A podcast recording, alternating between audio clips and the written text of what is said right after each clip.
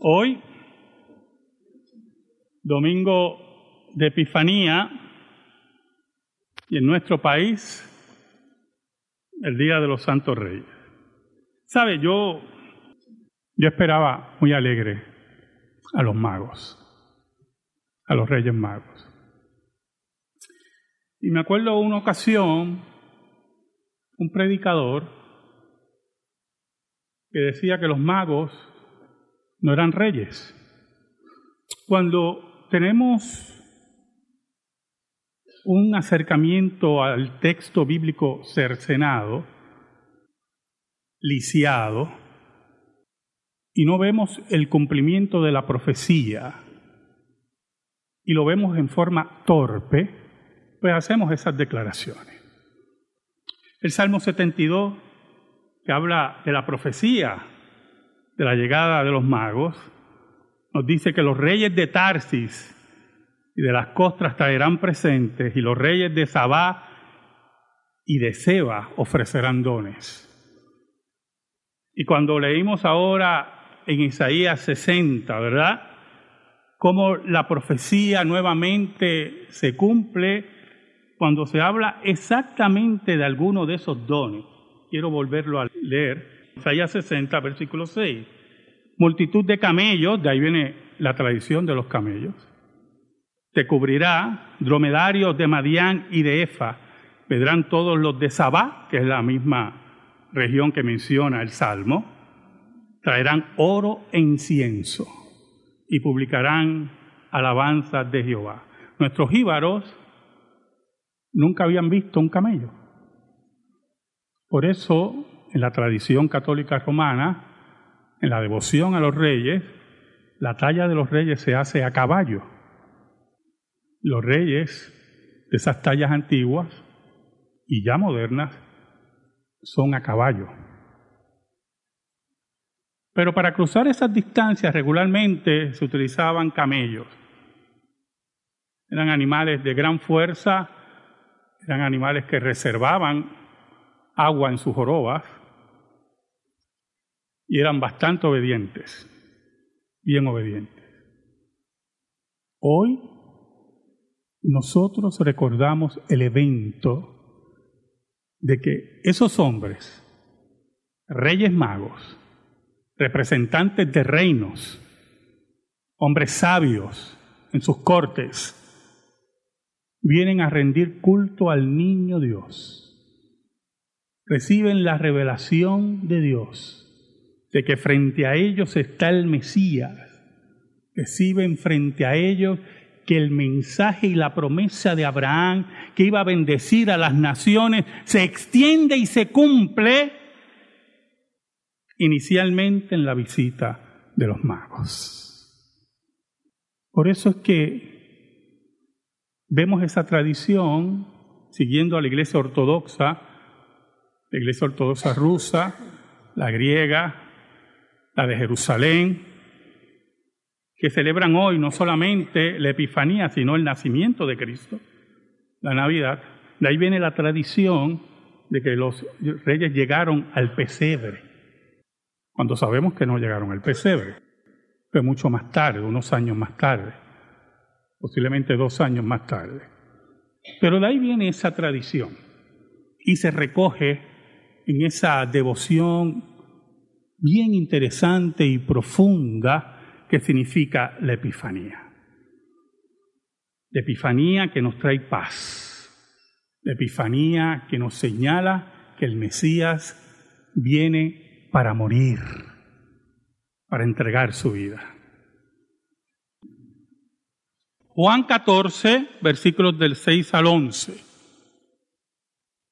Juan 14, versículos del 6 al 11. Lectura para nuestro sermón de Epifanía. Dice así la palabra de Dios en Juan 14, versículos del 6 al 11. Jesús le dijo, yo soy el camino y la verdad y la vida. Nadie viene al Padre sino por mí. Si me conocieseis, también a mi Padre conoceríais. Y desde ahora le conocéis y la habéis visto. Felipe le dijo, Señor, muéstranos al Padre y nos basta. Jesús le dijo, tanto tiempo hace que estoy con vosotros y no me has conocido, Felipe. El que me ha visto a mí, ha visto al Padre. ¿Cómo pues dices tú, muéstranos al Padre?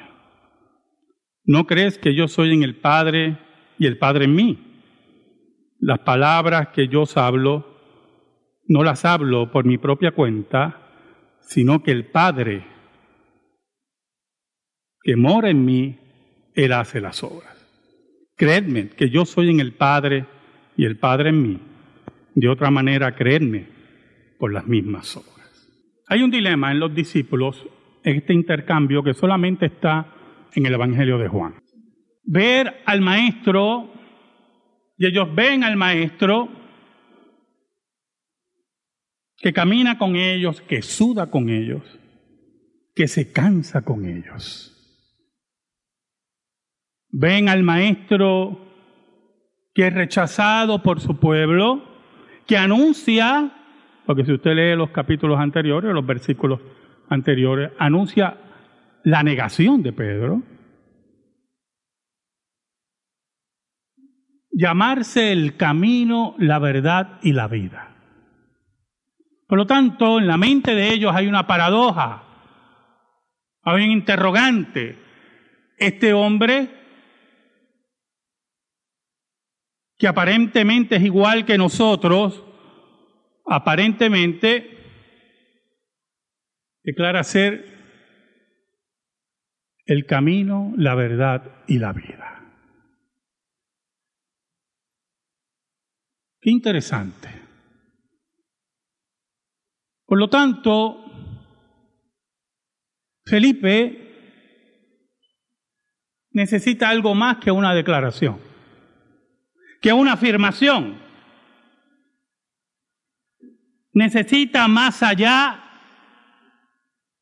que una expresión pública. Necesita una epifanía. El problema es que la epifanía que pide Felipe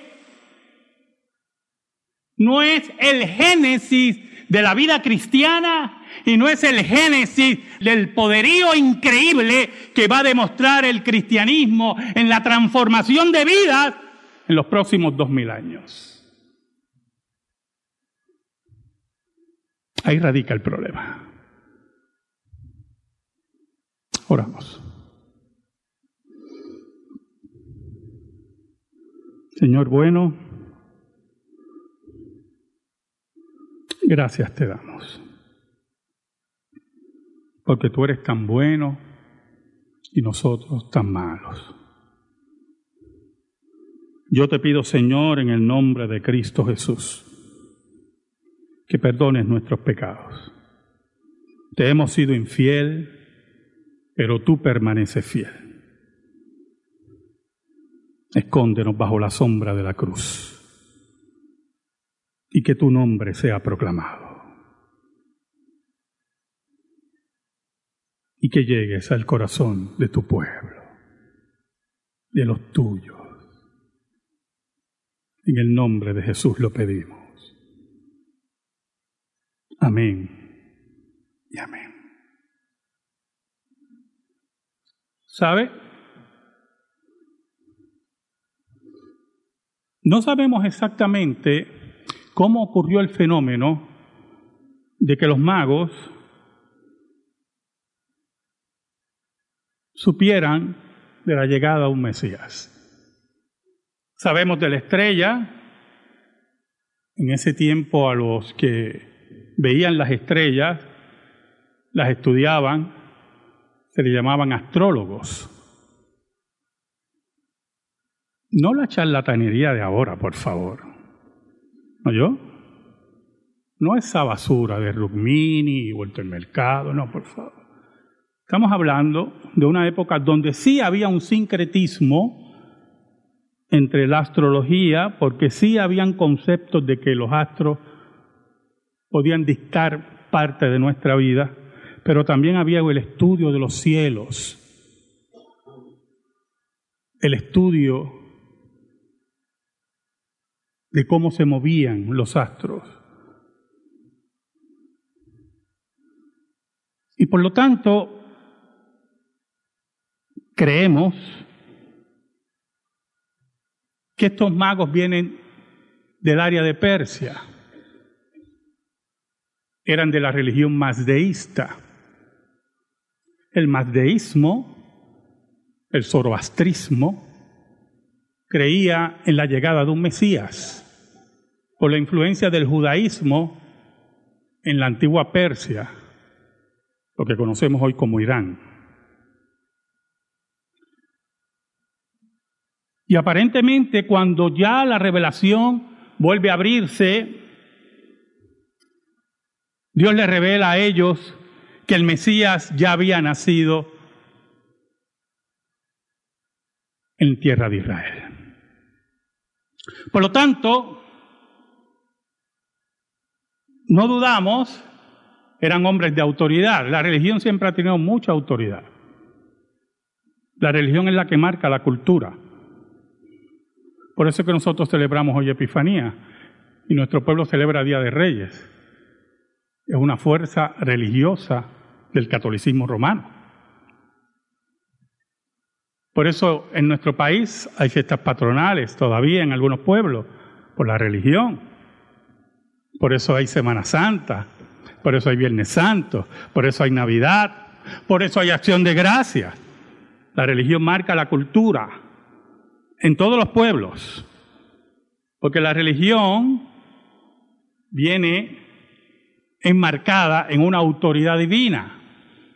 Por lo tanto, no dudamos que ellos se acercaron a la corte, le comunicaron lo que ocurría, y en esa época donde las supersticiones, pero también el profundo sentimiento religioso está marcado, no dudamos que la corte los manda con todos esos presentes para ver al rey de los judíos, al Mesías prometido.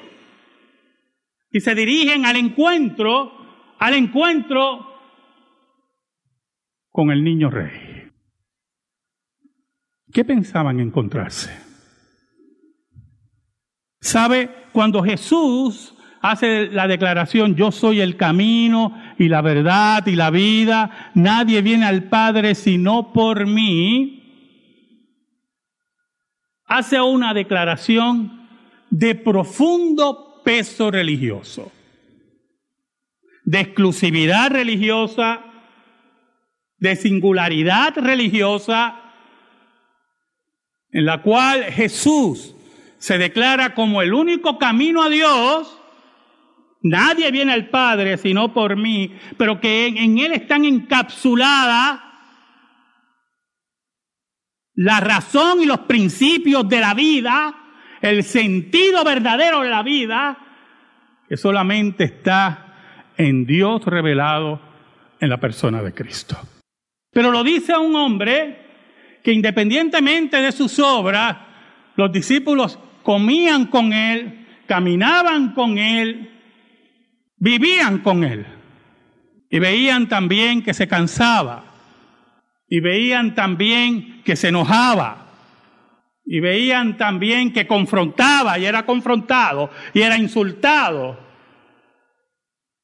Juan recoge también en sus discursos cómo Jesús es llamado bastardo, hijo ilegítimo. A usted le dicen bastardo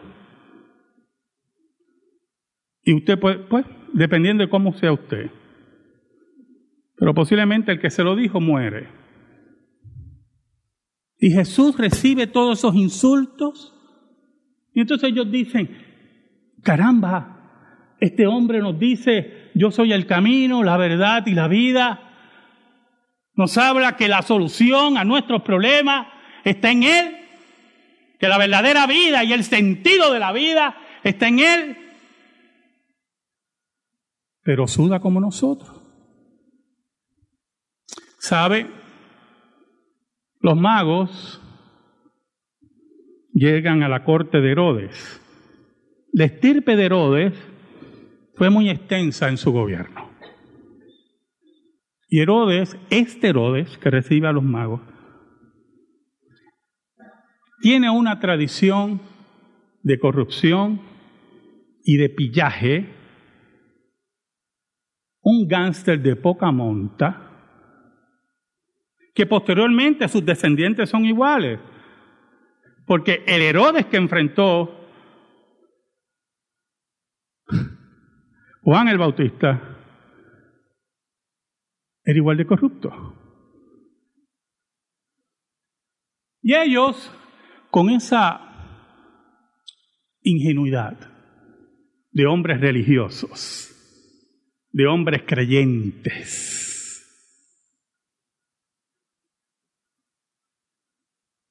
preguntan dónde había nacido Jesús, el rey de los judíos, a Herodes, que se consideraba rey de los judíos. Mateo nos dice que Herodes se turbó, se confundió, como, es como si se preguntara, eh, eh, eh aquí estoy, aquí. ¿Qué otro rey están buscando? Dice que toda Jerusalén, Mateo dice, se confundió, que podemos verlo desde el punto de vista que la corte de Herodes se confunde. Y él pide asesoría a los sabios de la religión judía. Y ellos le indican dónde van a ser Jesús. En Belén. Y ahí cierran el caso no le importa. A ellos no le importa dónde van a ser Jesús. No creen en la profecía. No creen en la escritura. Se salen de la corte y siguen sus vidas. Frente a ellos hay una comitiva de Oriente. Frente a ellos hay un grupo de hombres con presentes y regalos para el rey de los judíos a ellos se le pide asesoría, ellos contestan correctamente basadas en la profecía y ahí lo dejan y se van. No le importa. Qué importante la epifanía en la vida del ser humano. Qué importante esa iluminación, esa revelación. Herodes se preocupa. Tienes cierta preocupación. No quiere perder su posición política, sus beneficios, su forma de vida. Y llama a los magos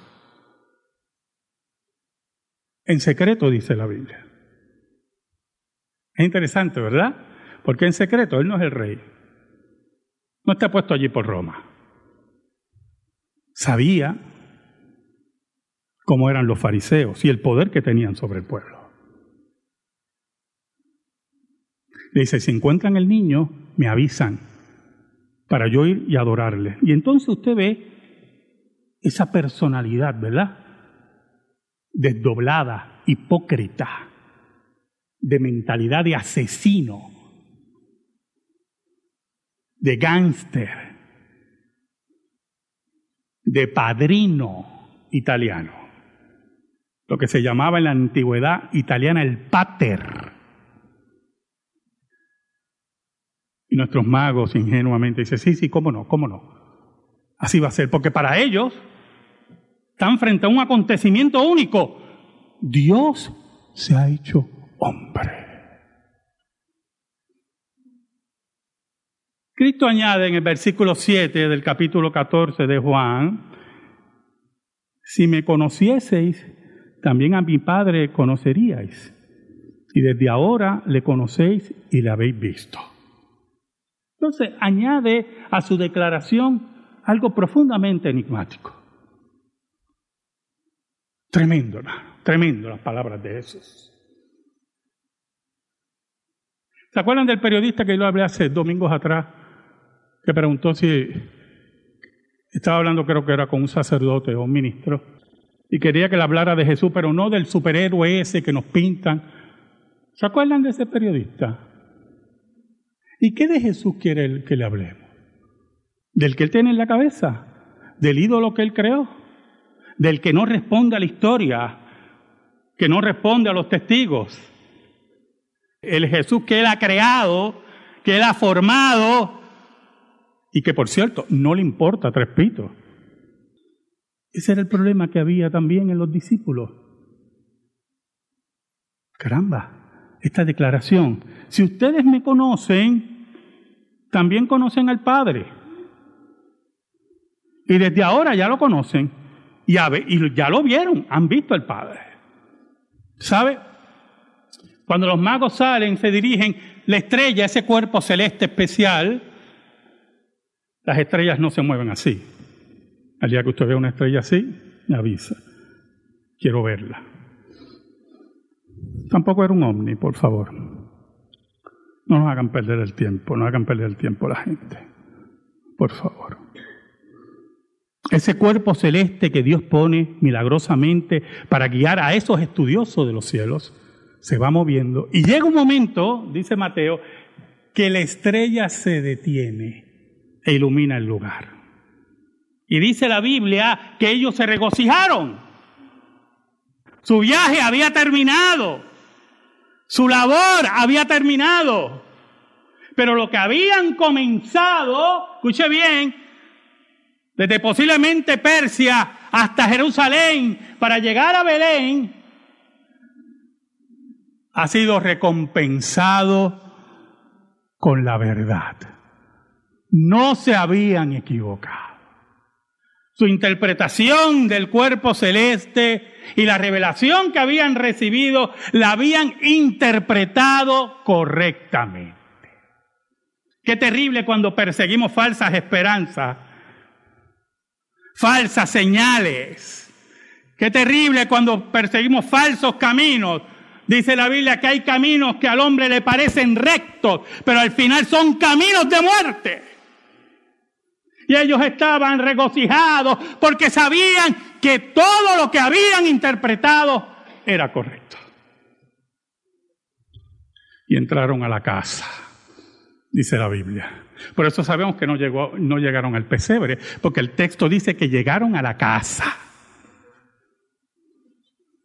Aparentemente, después del parto, María y José se quedan por un tiempo en Belén. Allí hacen parte de su vida. Y cuando entran, oh hermano, ven al niño envuelto en pañales. Ahora, el versículo 8 del capítulo 14 nos dice, Felipe le dijo, Señor, muéstranos al Padre y nos basta. Qué interesante. Felipe transmite, mire cómo habla en plural, muéstranos al Padre y nos basta.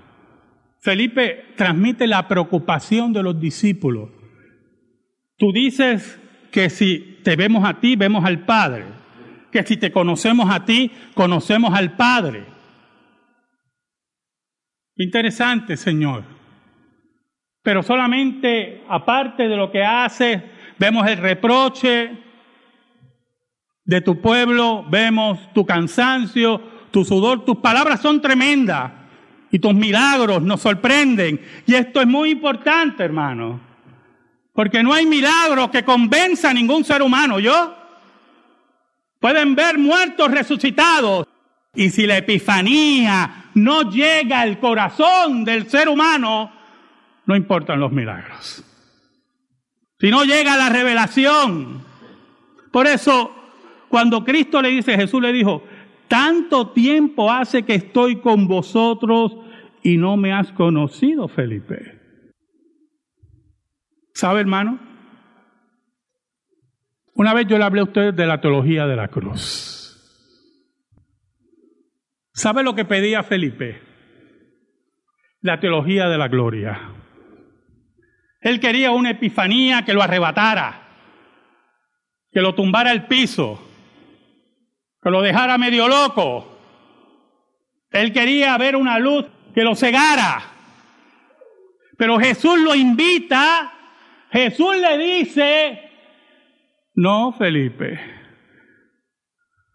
Hay otra epifanía, hay otra teología por donde se comienza este camino. Olvídate de la teología de la gloria, olvídate de que tus ojos queden ciegos. Es hora que entiendas la teología de la cruz, la epifanía de la cruz, la revelación de la cruz. El que tú ves que está envuelto como un ser humano, el que tú ves que se cansa, el que tú ves que duerme, el que tú ves que se molesta, el que tú ves que llora, ahí, ahí, en ese sufrimiento, tú tienes que recibir tu epifanía. Ahí está Dios. Por eso Cristo le dice, tanto tiempo hace que estoy con vosotros y no más conocido. El que me ha visto a mí en el sudor, en el problema frecuente, en la discusión agria. El que me ha visto a mí multiplicando panes y peces, el que me ha visto a mí levantando muertos, envuelto en ese velo de carne, ha visto el Padre. No, Felipe, es hora que entiendas. Escuche lo que los magos entendieron. Los magos llegan a la casa, ven al niño en pañales. ¿Tú entiendes eso, hermano? Dios en pañales. Allí comenzó la teología de la cruz.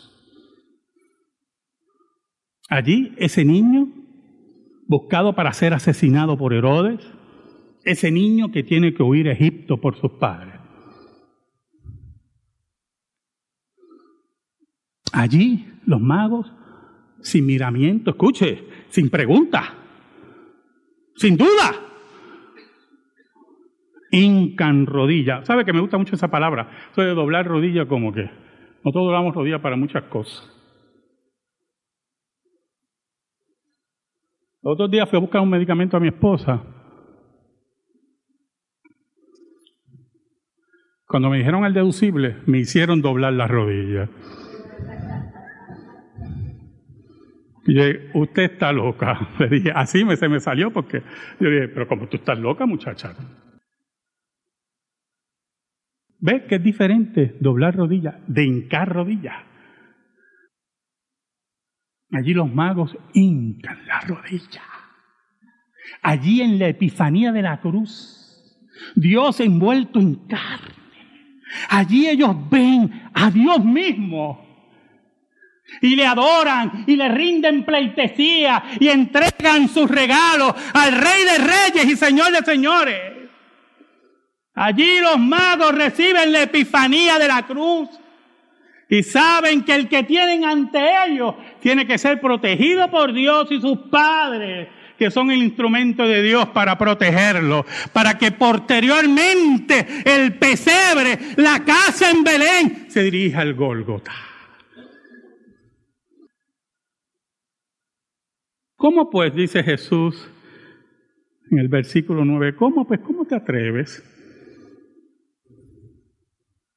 Decirme, muéstranos al Padre. Tú no entiendes todavía lo que es esto. Tú no entiendes que tú comenzaste un camino conmigo y que lo has recibido y lo que has visto y lo que Dios te ha revelado es el camino de la cruz, del sufrimiento, de la muerte, sabiendo con la esperanza, la esperanza de que el Gólgota se va a convertir en la tumba vacía. Jesús añade. Le pregunta a Felipe, yo me imagino la escena, usted se puede imaginar la escena, yo me imagino a los discípulos empujando a Felipe, pregúntale esto, pregúntale esto. Porque regularmente, cuando pues, habla en plural, es que ya hablaron entre ellos. ¿Verdad? Vete, vete tú. Y cuando Jesús le está hablando, todos ellos, usted imagínese la escena, con esas caras, como decimos en Puerto Rico, de pasmados. Y Jesús le añade, ¿no crees que yo soy en el Padre y el Padre en mí? Una pregunta que confronta del maestro. Las palabras que yo hablo, Felipe, escucha bien, no las hablo por mi propia cuenta, sino que el Padre que mora en mí, Él hace las obras. ¿Entiendes, Felipe? Que la revelación que tú has recibido, que la epifanía que tú has recibido, es la epifanía de la cruz, de la teología de la cruz. Que cuando me oyes a mí, oyes al Padre. Cuando ves el lloro, cuando ves el cansancio, cuando ves el coraje, ves el coraje y el lloro de Dios. Y cuando tú ves la amenaza a mi vida, es la amenaza también para tu vida, Felipe. La amenaza que tenían los magos sobre ellos. Oiga, después que vieron a Jesús y, y hincaron sus rodillas, qué cosa tremenda, hermano. Tenían la opción de volver a Herodes. Tenemos que volver, ¿verdad? Hay que informarle ellos no saben que están bregando con un gángster, con un villano, un tirano, un sinvergüenza. Voy a seguir con los epítetos. Oiga, y dice la Biblia que Dios le revela, no vuelvan donde Herodes, no vuelvan a aquel que no merece la epifanía, no vuelvan a aquel que no merece ninguna revelación. Aquí la epifanía la da Dios a los suyos. Ustedes son de los míos. Pero Herodes no. Herodes no se merece nada. Y ellos entienden. Dice la Biblia que se van por otro camino. Oiga, en este momento Jesús afirma en el versículo 11. Felipe, Creedme que yo soy en el Padre y el Padre en mí. No tengas duda. Tú has recibido la epifanía de la cruz. No tengas dudas. Pero si tienes alguna duda, de otra manera, dice Jesús, creedme por las mismas obras. Obras que solamente Dios puede hacer. ¿Sabes algo, hermano? Hoy en Domingo de Epifanía, donde recordamos la visita de los magos, la revelación de Dios a los gentiles, pero sobre todo la teología de la cruz que hay en la Epifanía, piensa en la obra mayor, el Gólgota. Y si crees, y si escucha, y si crees lo del Gólgota, hinca tus rodillas como los magos. Amén. Gracias te damos, Señor. Y te pedimos, Señor, en el nombre de Jesús, que esta palabra quede sembrada en nuestra vida. Por Cristo Jesús. Amén. Amén. Estamos en silencio, hermano, y en meditación.